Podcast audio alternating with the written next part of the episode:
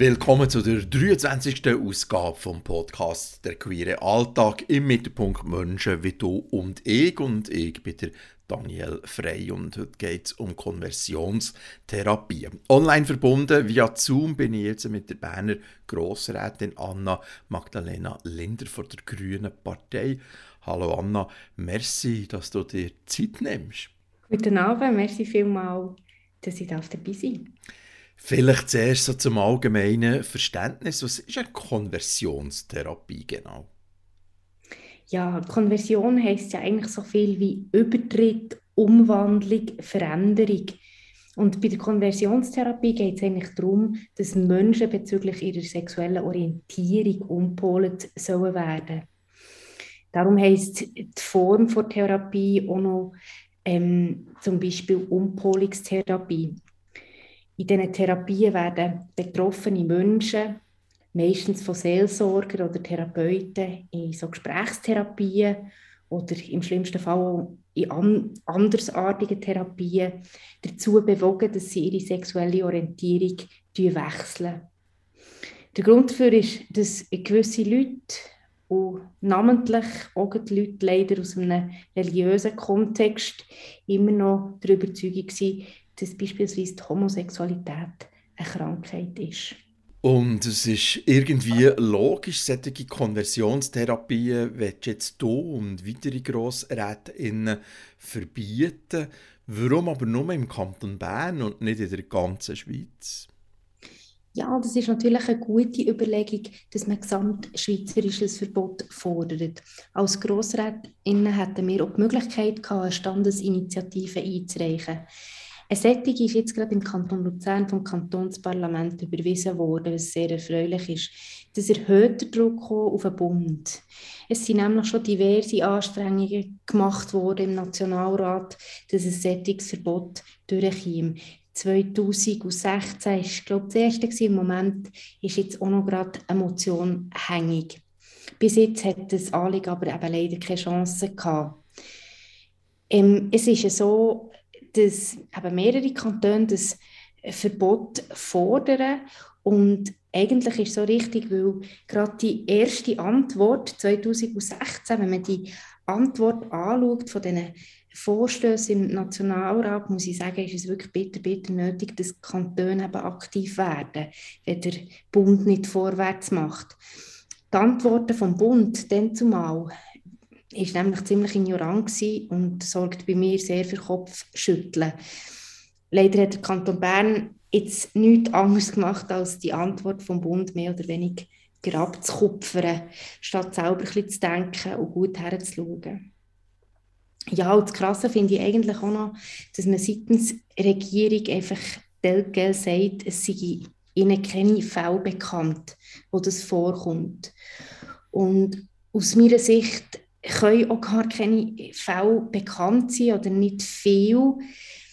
Äh, und das hat wahrscheinlich zwei zentrale Gründe. Ich kann mir vorstellen, dass wenn man ja, von so einer Konversionstherapie betroffen ist, dass man erst eigentlich Jahre später realisiert, was einem widerfahren ist.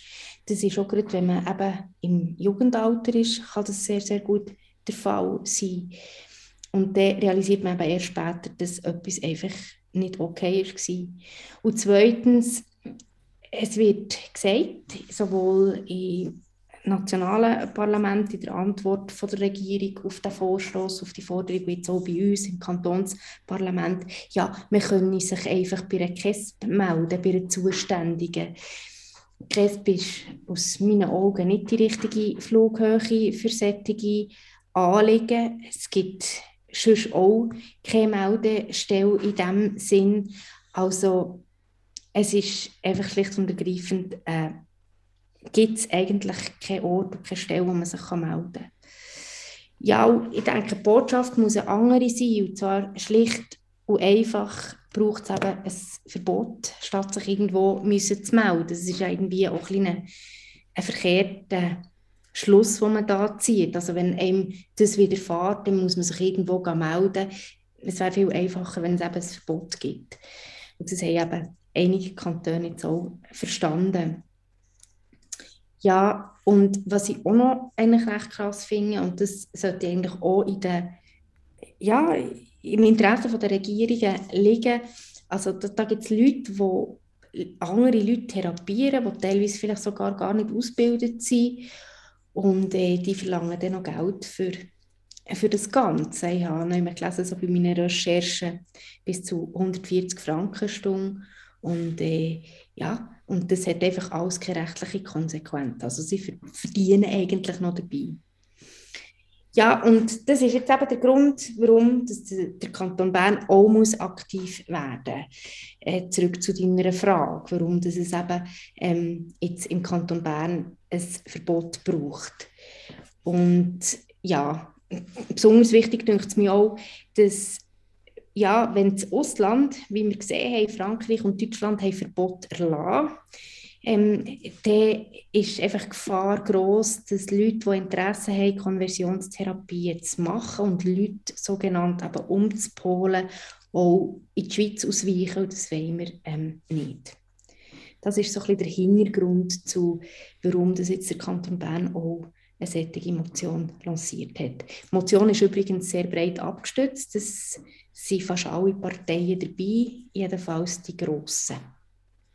Wann wird jetzt die Motion im Grossen Rat behandelt? Das ist, glaube ich, nach meinen Informationen schon ziemlich gleich, oder? Ja, das ist äh, schon ziemlich gleich. Die Motion kommt am 10. März an die Reihe. Wie können wir, gewöhnlich Sterbende, hätte ich bald gesagt, wir, die nicht im Grossen Rat sitzen, die Motion unterstützen? Oder wir von unserer Community? Ja, das ist eine super Frage und auch mir ein grosses Anliegen. Seit ich mich mit dieser Thematik beschäftige, ist mir bewusst worden, dass eben genau die Sichtbarkeit das Problem ist. Und das ist irgendwo durch auch verständlich. Wenn man das Verbot bewirken will, dann ist es wichtig, dass man auch sichtbar ist, dass man nicht immer kann sagen kann, ja, es gibt es ja gar nicht oder wir haben keine Meldungen bekommen. Und das hat doch ein bisschen, womöglich eben mit einem Tabubruch zu tun, dass man eben über das redet, aber in so einem Bereich, denke ich, ist das wirklich sehr, sehr wichtig und nötig und man kann sicher jetzt so von Seiten von der, wie du so schön hast gesagt, normalsterblichen Politiker sind ja recht normalsterblich, abgesehen davon, ähm, ist es so, dass man kann Leserbriefe schreiben auf Medienberichte. Im Moment probieren wir wirklich noch die Medien zu gewinnen für die eine oder andere Berichterstattung. Ähm, vielleicht kennt man selber Leute in der Politik oder jemanden, der jemanden kennt, der im Grossrat ist beispielsweise oder schon schon in einem Parlament. Ähm, jetzt, für diese Emotion ist es natürlich zentral, dass die Leute im Grossrat sind. Und dann geht es darum, dass man die Leute sensibilisiert, aufklärt. Und was vielleicht noch das Letzte ist, was super ist, wenn die Leute auch die von einem Anliegen betroffen sind oder sich interessieren auch einfach, dass man vielleicht auch mal auf einer Tribüne sitzen und die Debatten vor Ort kann verfolgen kann. Wenn man nicht vorbeikommen kann, kann man es übrigens noch per Audio über die Grossrats-Homepage mitverfolgen. Wie schätzt du das ein? Wie gut sind deine Kolleginnen und Kollegen im Grossrat informiert über Konversionstherapie? Ja, ich glaube, ganz viele wissen nicht, was das ist, haben, bis sie jetzt äh, den Vorstoß gelesen haben und nicht gewusst, dass das überhaupt gibt ich denke, die meisten werden sich jetzt auch fragen, ja, das gibt es doch gar nicht, oder es ist nur eine schwindend kleine Zahl, es ist nicht relevant und so weiter. Ich bin angefragt worden, wenn es mir recht ist, im letzten Sommer, ob ich diesen Vorstoß würde einreichen Und es ist eigentlich ein kleiner Zufall, dass jetzt in den letzten paar Monaten eine grosse Medienpräsenz war für das Thema. Wir haben ja auch können sehen, es hat einen Rec bei SRF, der sehr eindrücklich war. Ähm, es ist ein Thema und ich glaube, das hat jetzt dieser Sache relativ geholfen, so dass der eine oder andere Grossrat eben vielleicht jetzt sich ein bisschen besser vorstellen kann, was Konversionstherapie ist. Wenn ich etwas gelernt habe in meinem langjährigen queeren Aktivismus in Sichtbarkeit, du hast es selber auch gesagt, ist sehr wichtig und die Sichtbarkeit im Zusammenhang mit Konversionstherapie hat mich auch sehr beschäftigt. Ich habe darum nachgefragt beim Stefan Gaschen.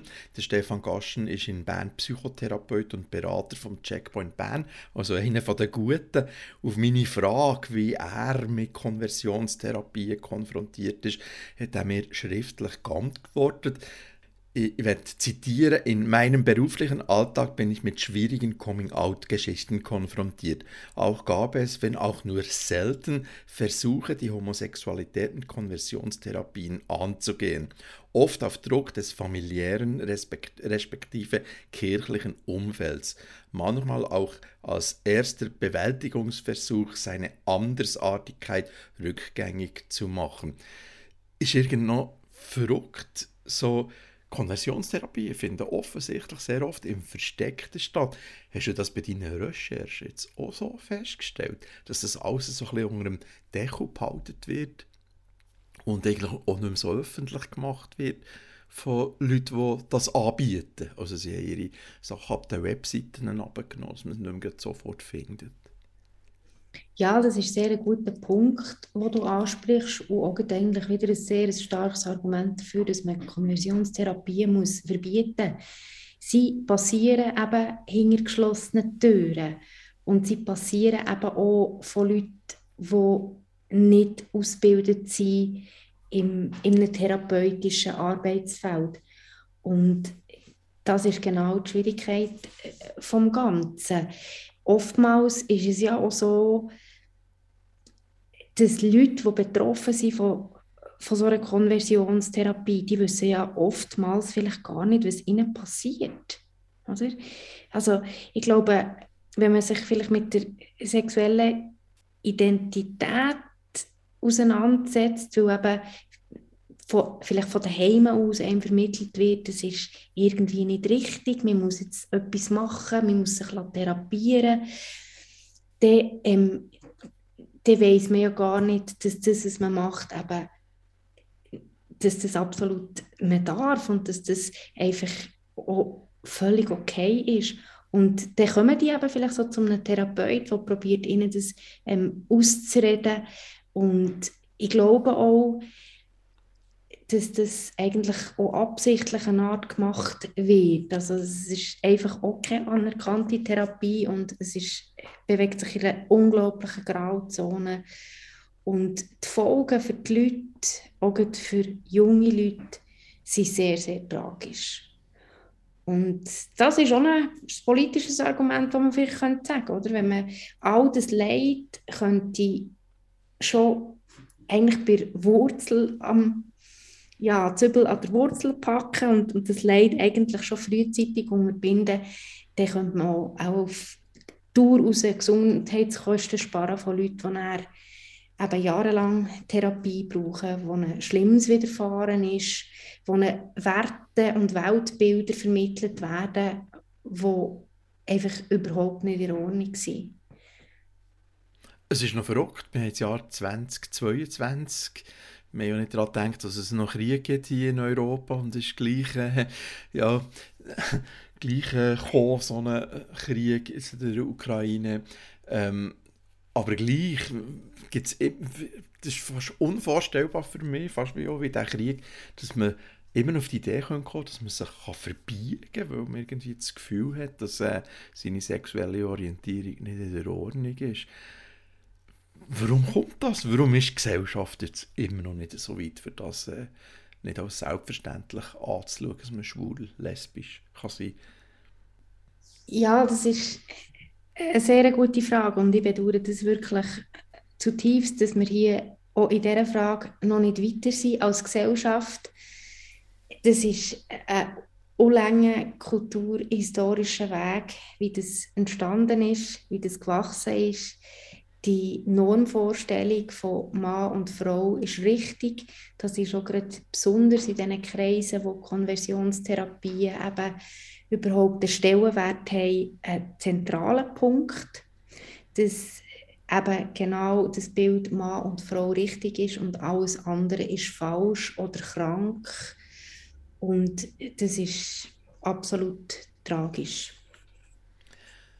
Anna, was glaubst du, das Verbot für Konversionstherapie hier im Kanton Bern, wie sind da die Chancen, dass das Verbot jetzt im Grossen Rat tatsächlich durchkommt? Ja, ich bin eigentlich eben sehr zuversichtlich. Ich hoffe wirklich ganz fest, dass es durchkommt. Es war so, gewesen, ich habe die Motion im letzten Januar eingereicht. Ich habe sie als dringlich erklärt, weil ich wollte, dass es noch in dieser Legislatur, jetzt sind Wahlen und eine neue Legislatur fängt an im Juni, und ich wollte, dass es noch in dieser Legislatur äh, an die Reihe kommt. Und dann kann man als Motionärin ähm, kann man das als dringlich erklären. Und jetzt ist eben etwas Interessantes passiert. Also, es ist so, dass die Regierung eigentlich eine Empfehlung macht zuhanden einem Gremium äh, vom Grossen Rat und die Regierung hat empfohlen, dass man die Dringlichkeit ablehnt. Die Dringlichkeit habe ich selber eigentlich begründet damit, dass es für mich auch total schräg ist, dass man eigentlich jetzt hat die Ehe für alle sehr, sehr gut angenommen hier in der Schweiz und gleichzeitig darf es eben noch Konversionstherapie geben. Das ist für mich ein riesiger Widerspruch. Und das Argument, das hat die Leute, die über die Dringlichkeit noch haben müssen, am Schluss bestimmen, also quasi über die Empfehlung vom Regierungsrat, das hat die überzeugt, dass sie Fraktions- und Kommissionspräsidien aus allen Parteien und ich habe eigentlich nicht daran geglaubt, dass die Dringlichkeit zustande kommt. Und sie ist zustande gekommen. Und das ist schon mal einfach ein super positives Zeichen, das wir mitnehmen können. Und so viel ich gehört habe jetzt, ja, sie immer noch fast alle Parteien, also nein, alle Parteien, die mit unterzeichnet haben, jetzt bei diesem Vorstoß, alle Motionäre unterstützen das. Jetzt geht es wieder darum, dass sie halt ihre Fraktionsgespendli auch können überzeugen können, dass das Verbot wirklich nötig ist. Spannend, wir sind wirklich gespannt, wie das da rauskommt im Kanton Bern. Ende März sind Wahlen. Kann man die auch wieder wählen, Anna? Ja, nein, mich kann man nicht mehr wieder wählen. Ich bin völlig locker und kann jetzt da wirklich noch alles geben für meine letzten Vorhaben. Das ist eben wirklich eigentlich mein letzter Vorstoß. Ähm, ich höre nach 13 Jahren Grossrat auf und äh, ja, äh, es ist schön, ein neues Kapitel dürfen aufzumachen. Nationalratswahlen zum Beispiel. Ja, nein, auch nicht. Ich habe, so, ich habe jetzt sehr, sehr lange Politik gemacht, fast mein halbes Leben lang. Ich war vorher noch im Stadtrat. Gewesen. Und ähm, nein, für mich ist jetzt so wie die Politik eigentlich wie gut. Mir ist nie nicht politisch. Das ist äh, sicher ein wichtiger Punkt. Ich werde auch meiner Partei auf jeden Fall treu bleiben, wo alles interessiert mitverfolgen. Aber für die Parlamentsarbeit habe ich langsam wirklich ausgedient. Was ist so das Erfreulichste, was du erlebt hast in den letzten 13 Jahren im Grossen Rat? Ja, das Erfreuliche ist vor allem die unzähligen Begegnungen mit, mit Menschen gewesen, tatsächlich. Ich habe als Politikerin immer wieder gemerkt, dass es eigentlich wichtig ist, dass man immer sich mit den Menschen befasst, sich interessiert für sie, und zwar ganz aufrichtig. Ich habe mich auch immer sehr interessiert für meine Kolleginnen und Kollegen aus allen Parteien. Und das ist einfach ganz ein wichtiger Punkt, weil so kommt man weiter, äh, weil so kann man in Dialog treten und äh, kann Lösungen finden und zusammen an einem Strang ziehen. Und das ist eigentlich ganz, ganz zentral. Und das nehme ich sicher mit, die vielen äh, Begegnungen und dass es wichtig ist, für seine Sachen einzustehen und zu kämpfen. Und vielleicht gibt es jetzt hier mit dieser Emotion ganz einen schönen Abschluss. Ich hoffe es. Wunderbar, Anna. Ich bedanke mich herzlich bei dir für das äh, interessante und aufschlussreiche Gespräch. Merci vielmals, danke. Merci dir, Daniel. Danke. Das ist die Ausgabe 23 vom Podcast «Der queere Alltag» mit der Berner Grossrätin Anna Linder. Gewesen. Die nächste Ausgabe gibt es voraussichtlich am 27. März. Du findest meinen Podcast unter derqueerealltag.ch und abonnieren kannst du ihn bei Spotify, Google Podcasts, Apple Podcasts und Deezer. Und dein Feedback schickst du am besten an hallo at derqueerealltag.ch.